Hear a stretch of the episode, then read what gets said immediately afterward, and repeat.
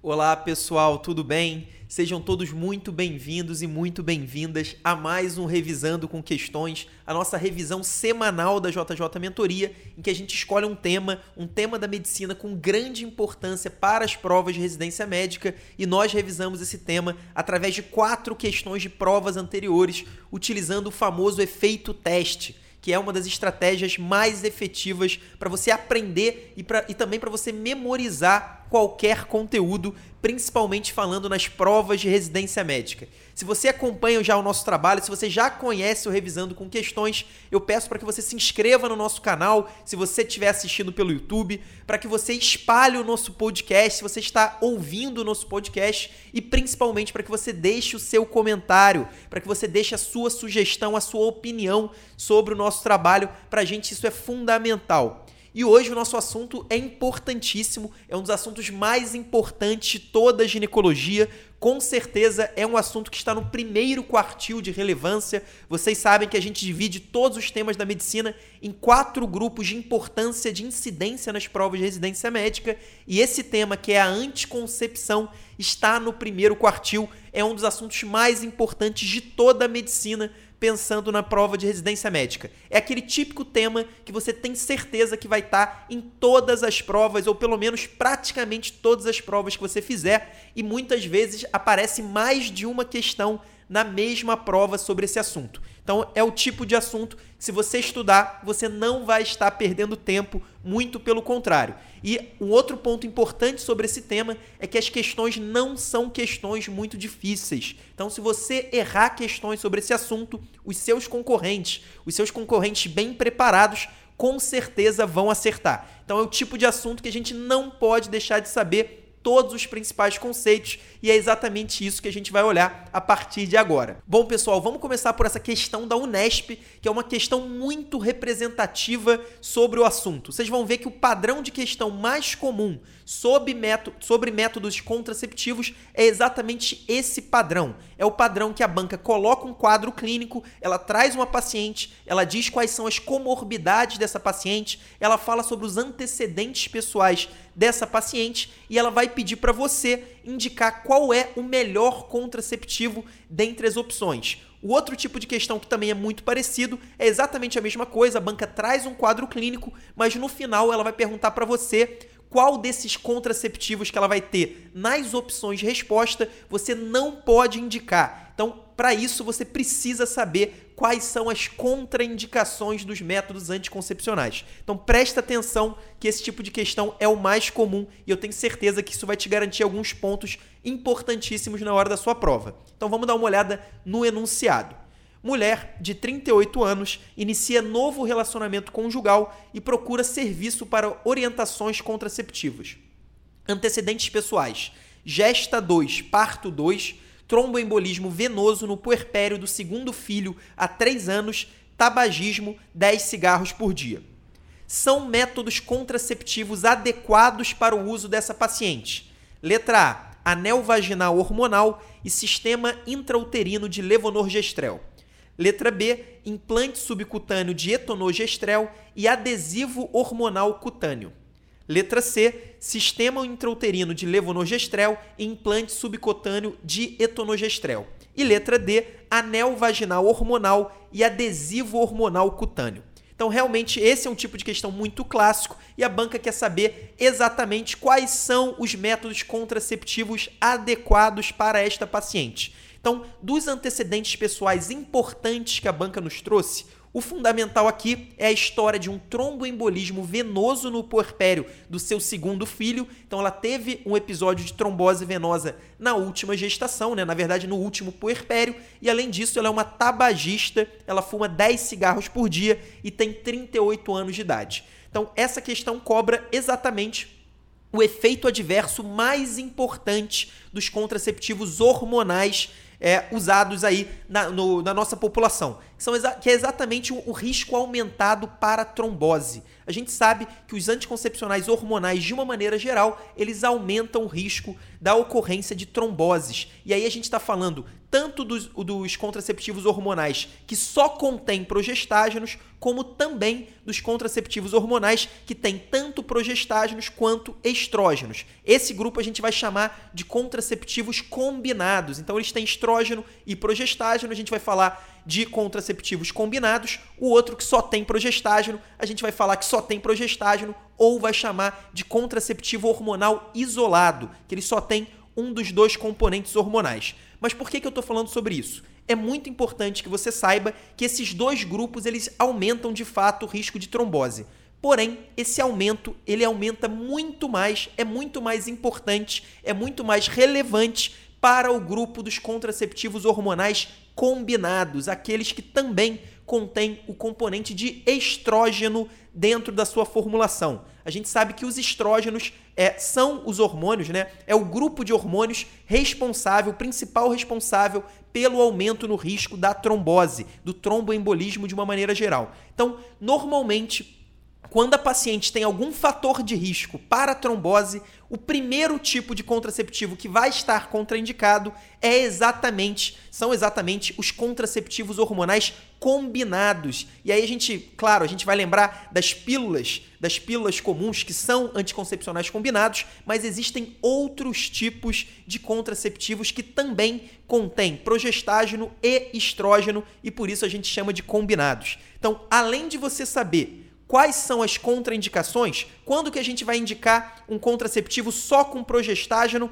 e não pode indicar um contraceptivo combinado? Além disso, a gente vai precisar saber também quais são os métodos anticoncepcionais que são isolados e quais são os métodos anticoncepcionais que são combinados. Isso vai ser fundamental. Eu dou, eu dou o exemplo, por exemplo, da letra A. A letra A fala no sistema intrauterino de levonorgestrel. O que, que é isso? Basicamente, esse é o DIL hormonal, também conhecido como, pelo nome comercial de Mirena, é o DIL que libera levonorgestrel. Então, esse é um tipo de, de, anticoncepcional que é isolado, ele só contém progestágeno, o levonorgestrel é um progestágeno, mas não contém estrógeno. Então, nesse caso, estaria indicado para essa paciente. Depois eu vou falar um pouco melhor sobre a situação clínica dela e como isso afeta a nossa escolha. Mas eu já adianto que o DIU hormonal seria permitido para essa paciente. Porém, o início da letra A, além do, do DIU hormonal, a banca fala no anel vaginal hormonal.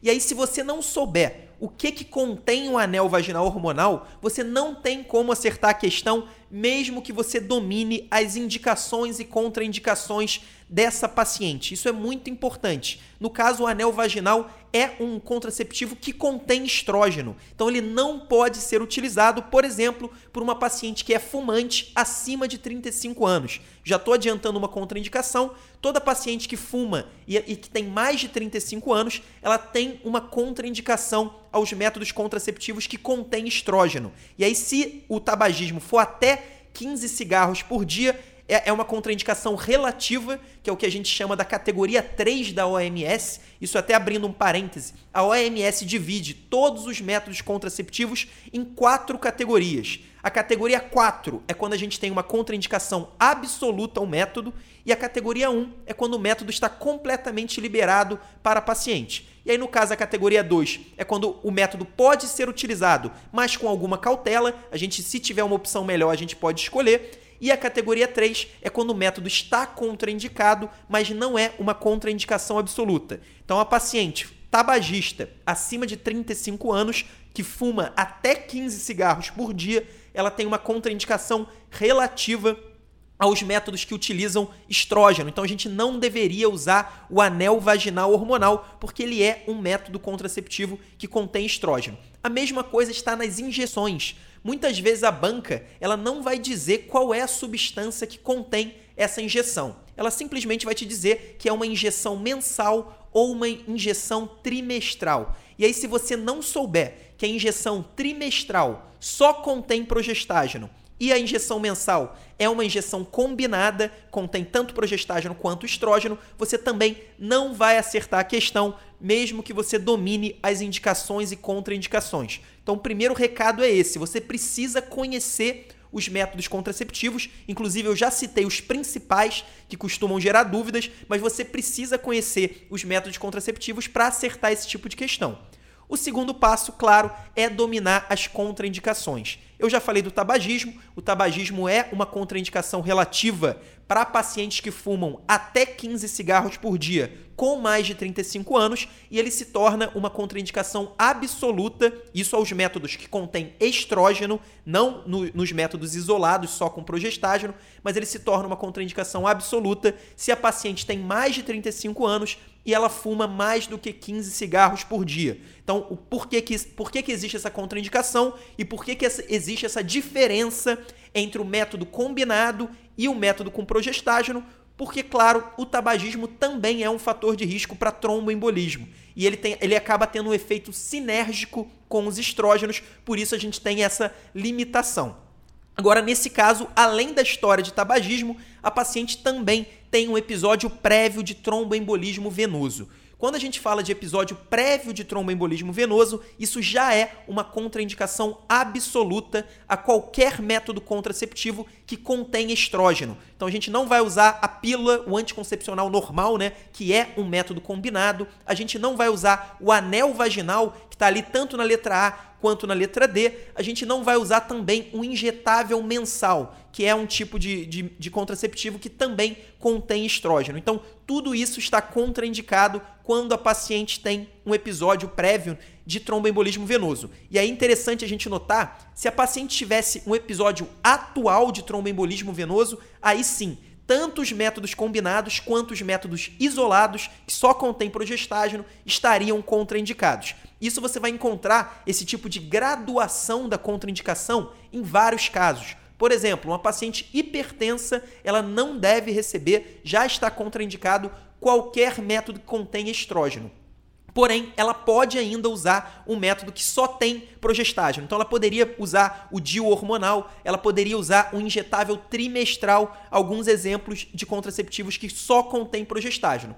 Porém, se a pressão arterial dela for acima de 160 por 100 milímetros de mercúrio, aí mesmo os contraceptivos que só têm progestágeno também estariam contraindicados. Então isso vai existir o tempo todo. Essa graduação. Quando o fator de risco é um fator de risco leve para o tromboembolismo, a gente só contraindica os métodos combinados. Agora, quando o fator de risco se torna mais grave, mais importante, mais relevante, por exemplo, uma pressão arterial acima de 160 por 100, por exemplo, um infarto prévio, por exemplo, um AVE prévio, aí sim a gente vai contraindicar não só os métodos combinados, como também os métodos que só contêm progestágeno.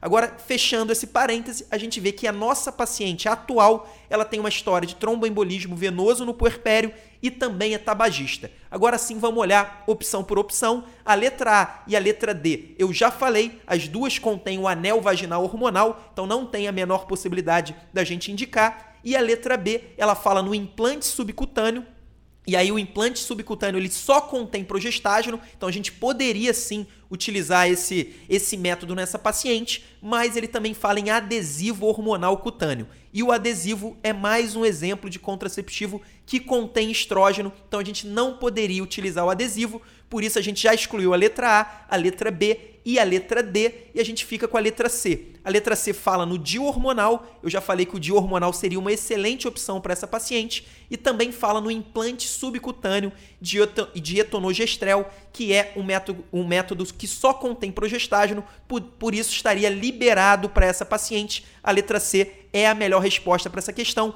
e esse é o tipo de questão mais importante que você pode dominar. Se você dominar esse tipo de questão, dominar as principais contraindicações, e aí quando eu falo em dominar, você não precisa memorizar tudo isso que eu falei. Você não precisa memorizar que acima de 15 cigarros é uma contraindicação absoluta, abaixo de 15 cigarros é uma contraindicação relativa. Se você souber que tabagista acima de 35 anos não pode usar métodos combinados, já é uma, uma informação muito relevante. E se você souber usar o seu bom senso para indicar. Quando que uma paciente tem uma contraindicação ao método combinado? E quando a paciente, além da contraindicação ao método combinado, também tem uma indicação ao método só com progestágeno, você já vai acertar quase todas as questões sobre esse assunto, e eu estou falando quase todas porque existe um segundo tipo de questão que é exatamente o que a gente vai ver agora. Então vamos dar uma olhada nessa questão da UERJ. É uma questão parecida, é exatamente o mesmo tipo de questão da primeira, mas cobra outros conteúdos importantes, outros CCQs.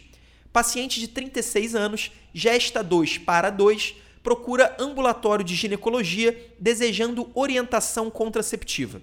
Na anamnese, a paciente revela ser fumante e portadora de dismenorreia e hipermenorreia.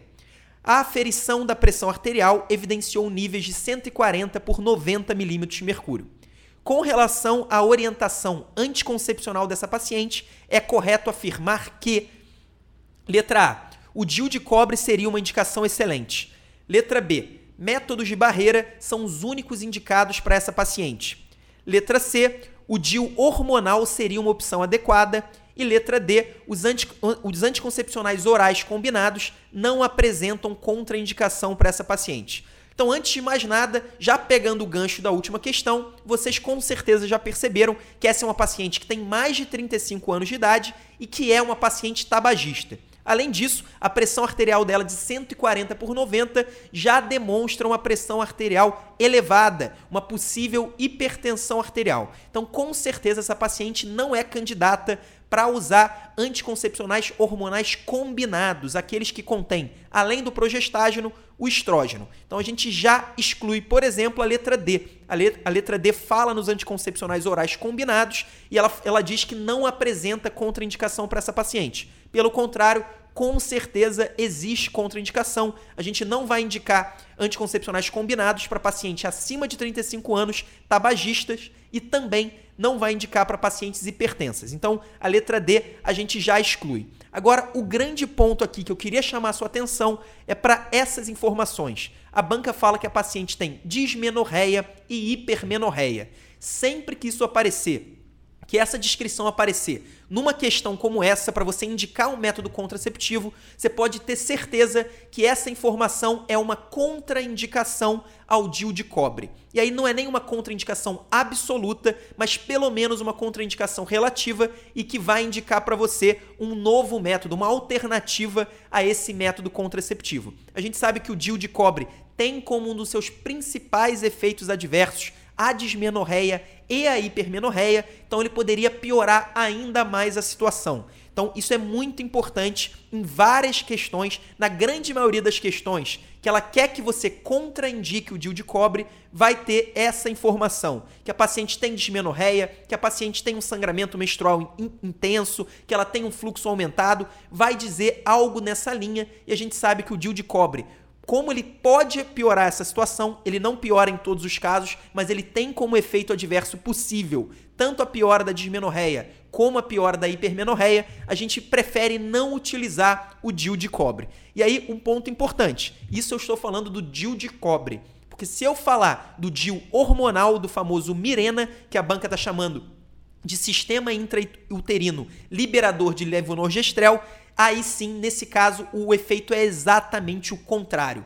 O DIU hormonal, além de não piorar a dismenorreia e a hipermenorreia, ele pode e normalmente ele melhora esses dois quadros clínicos, esse sintoma e esse sinal. Então, o, o hormonal ele melhora a dor relacionada a menstruação, ele melhora a dismenorreia e ele também costuma regularizar, ele costuma reduzir o fluxo menstrual de pacientes que tinham um fluxo aumentado. Então, o DIU hormonal seria uma excelente opção para essa paciente, por isso que o gabarito é a letra C. Isso é muito importante. As bancas de residência médica, elas adoram comparar é, coisas parecidas, mas que têm diferenças importantes. E o caso do DIU é exatamente esse a gente chama de DIU de cobre, DIU hormonal. Então, teoricamente, são dois dispositivos parecidos. Só que o DIU de cobre, ele piora a dismenorreia e ele piora a hipermenorreia. Já o DIU hormonal, ele melhora a dismenorreia e ele melhora a hipermenorreia.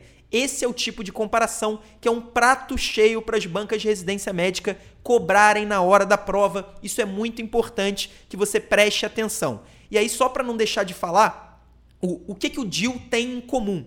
o hormonal e o de cobre. Os dois são dispositivos colocados dentro do útero, então são dispositivos intrauterinos e por isso eles têm como contraindicações comuns quando a gente tem alterações importantes na cavidade endometrial. Então imagina que a gente tem, por exemplo, miomas submucosos alterando a cavidade endometrial. Nesse caso, outros métodos seriam preferidos é, ao invés do tanto do DIU de cobre quanto o DIU hormonal. Além disso, se a paciente tem uma infecção aguda atual, então imagina uma paciente com uma doença inflamatória pélvica, imagina uma paciente com uma cervicite atual. Nesse caso, obviamente, a gente não vai indicar nem o DIU de cobre, nem o DIU hormonal. Na verdade, a relação entre o DIU e a DIP, a doença inflamatória pélvica, é uma relação bem polêmica. Se, se a paciente tiver um DIU e adquirir a doença inflamatória pélvica, antes a gente tinha indicação de tirar o DIU, hoje não tem mais essa indicação. Essa indicação vai ser somente para alguns casos que não vão responder bem ao tratamento, mas normalmente a gente não vai retirar o DIU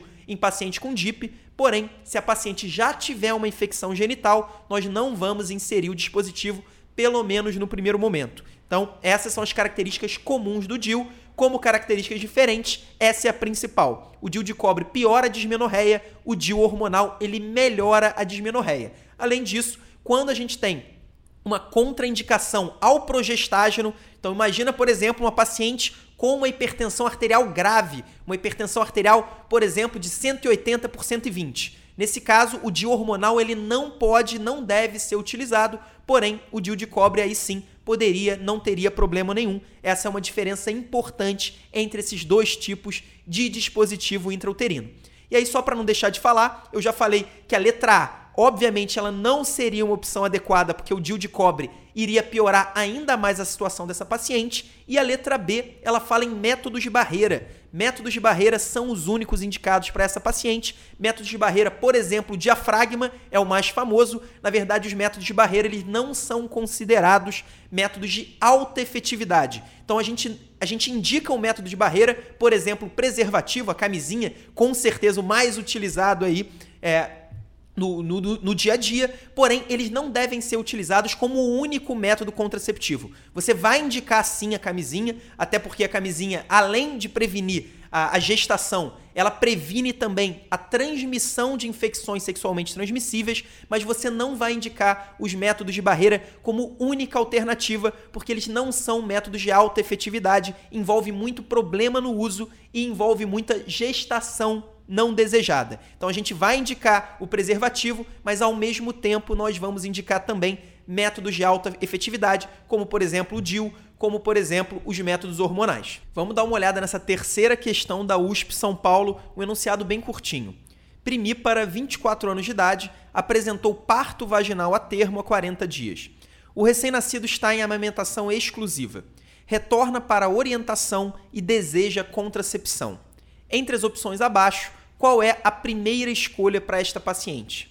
Letra A, o implante subdérmico de levonorgestrel. Letra B, abstinência periódica. Letra C, contraceptivo hormonal oral combinado. Ou letra D, coito interrompido. Então, essa é uma questão também típica, diferente das duas primeiras, mas muito importante, muito fácil e que cai em muitas bancas importantes, como é a banca da USP de São Paulo. Basicamente, a, a banca quer saber se você conhece as indicações de contracepção no puerpério, o que você deve e o que você não deve fazer como método contraceptivo no puerpério. O primeiro ponto é que o Ministério da, da Saúde ele não, não, não coloca como obrigatório o uso de algum contraceptivo se a paciente estiver em amamentação exclusiva, estiver em amenorreia e estiver nos primeiros seis meses do puerpério. Então, se essa paciente está no, nos primeiros seis meses de puerpério, e nesse caso ela está, ela está em amamentação exclusiva, e se tivesse a informação que ela estava em amenorreia, a gente não precisaria começar um método contraceptivo. De qualquer jeito, como a, como a banca falou que a paciente deseja uma contracepção, a gente já vai deixar essa hipótese de lado e vai pensar em, no, em qual método contraceptivo nós podemos e nós devemos indicar para essa paciente nesse momento. Então, a grande divisão de águas para a gente determinar o contraceptivo indicado é primeiro a gente saber se a paciente amamenta ou não. Se, a, se essa paciente não amamentasse, a gente já poderia começar com os anticoncepcionais combinados a partir da terceira semana do puerpério. Então, depois de três semanas do parto, a gente já começaria com os anticoncepcionais combinados sem problema nenhum. Isso falando das puérperas que não amamentam. Agora, se a paciente amamenta, como é o caso dessa questão, nós temos basicamente duas opções. A primeira opção é o DIU. E aí, tanto o DIU de cobre quanto o DIU hormonal, eles podem ser colocados nas primeiras 48 horas do puerpério, então dentro dos primeiros dois dias depois do parto, nós podemos colocar os dispositivos. E aí, por quê que a gente pode colocar nas primeiras 48 horas? Porque o colo uterino ele está entreaberto. Então, isso facilita a inserção do dispositivo e aí a gente pode colocar nas primeiras 48 horas. Se a gente não colocar nas primeiras 48 horas, aí a gente só vai poder inserir os dispositivos depois de 4 a 6 semanas do parto. Então, isso, esse é um CCQ importante, as bancas adoram cobrar. Nesse caso, como, como a paciente já está com 40 dias, ela poderia receber sim, ela poderia ter um DIU inserido. Então, seria uma das opções para essa paciente. E a outra opção é, são exatamente os métodos hormonais que só contêm progestágeno. E aí, isso inclui o DIU hormonal e inclui principalmente as mini pílulas. O que são as mini pílulas? São pílulas é, anticoncepcionais hormonais que só contêm progestágenos em baixa dose. Então é isso que a gente chama de mini pílula. A mini pílula é o método contraceptivo mais famoso, mais comum para no, no puerpério e a gente pode começar as mini pílulas exatamente com 40 a 42 dias depois do parto. Nesse caso, a banca diz que o parto foi a 40 dias, então a gente já tem a permissão para iniciar a mini pílula ou qualquer outro método hormonal que só contém progestágeno. Então isso é muito importante.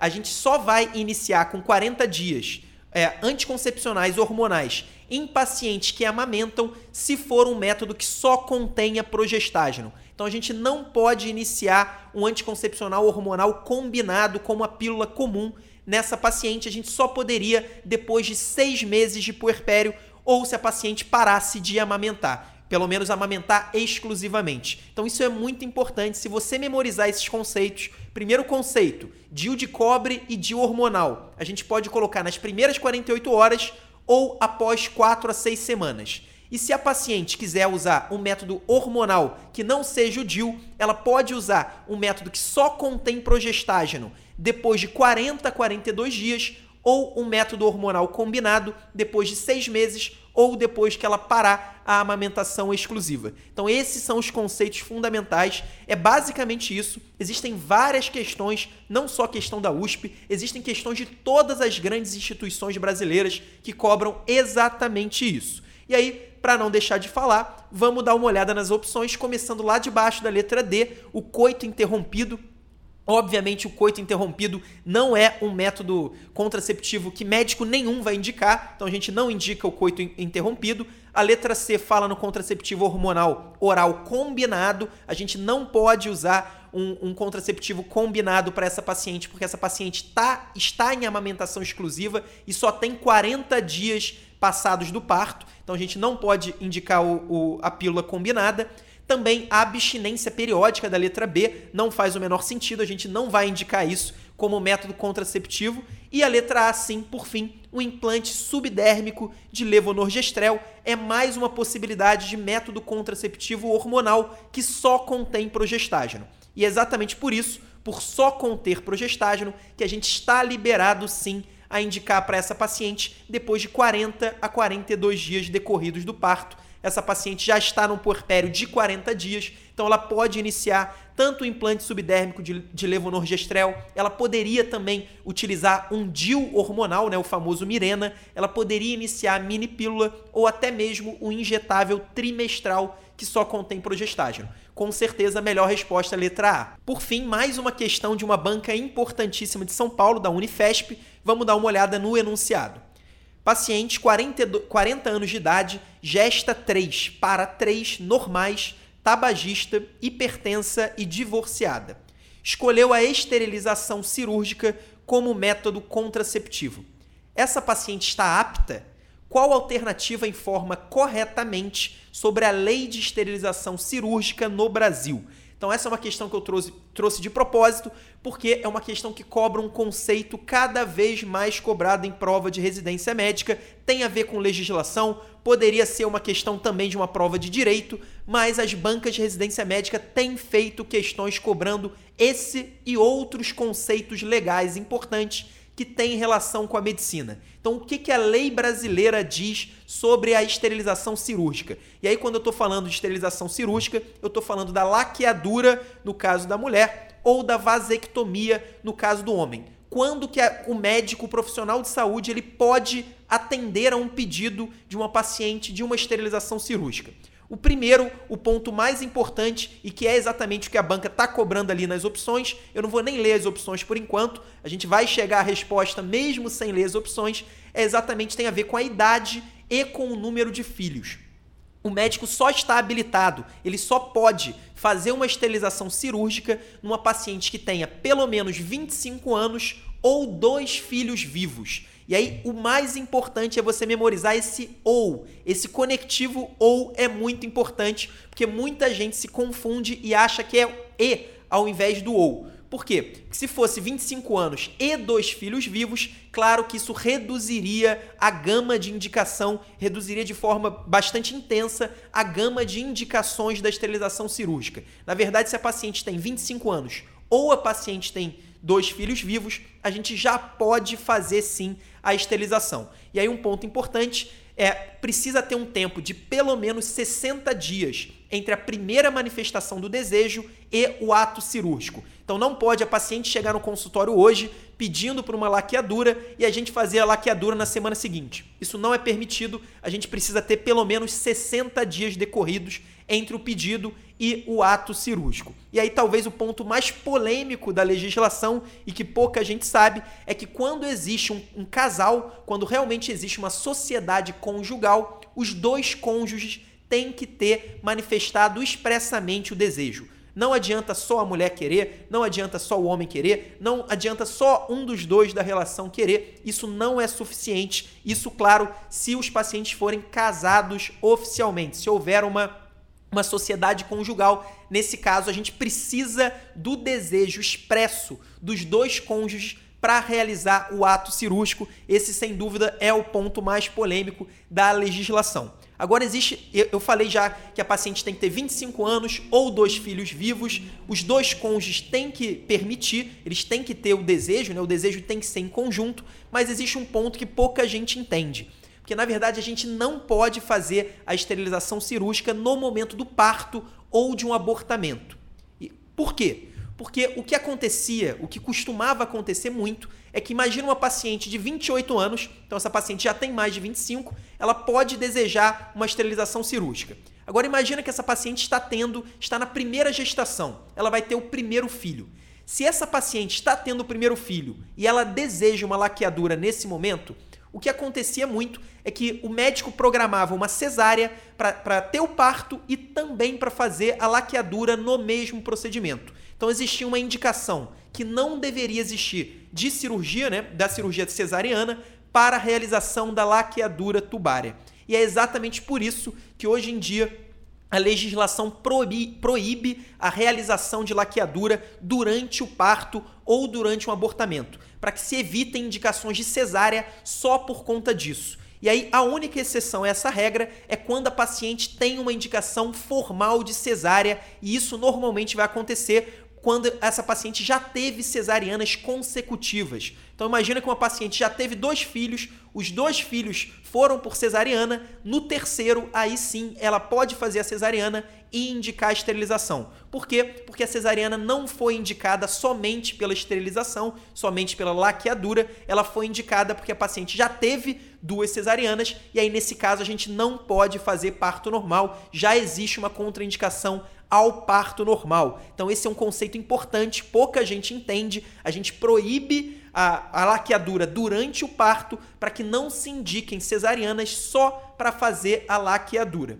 E aí, eu já falei de várias indicações, faltou somente uma indicação, que talvez seja a indicação mais óbvia, mais intuitiva, é quando existe uma confirmação dada por pelo menos dois médicos que uma gestação posterior seria um risco ou para a mãe ou para o feto. Então, se houver um risco de vida para a mãe ou para o feto numa gestação posterior, nesse caso, a gente já pode fazer, já deve fazer a laqueadura ou a vasectomia, independentemente da idade, independentemente do número de filhos. Então, esse é outro conceito importante, porém, o principal é o que a banca da Unifesp está cobrando agora.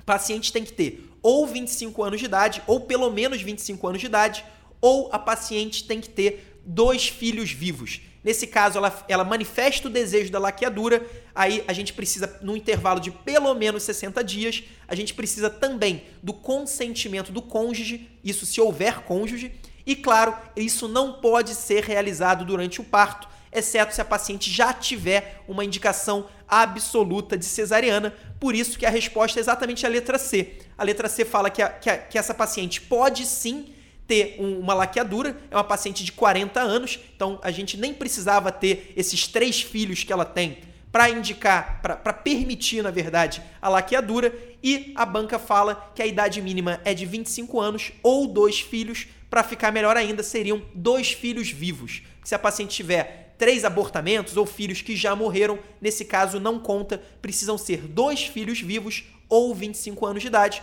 por isso resposta letra C. Bom, pessoal, essas foram as quatro questões de hoje sobre contracepção. É um assunto muito importante, um assunto cobrado em todas as provas de residência médica. Então estude com calma, reveja esse vídeo para relembrar os principais conceitos e, claro, não deixe de fazer mais questões sobre o assunto para você dominar todos os conceitos importantes. Um abraço e até a próxima semana.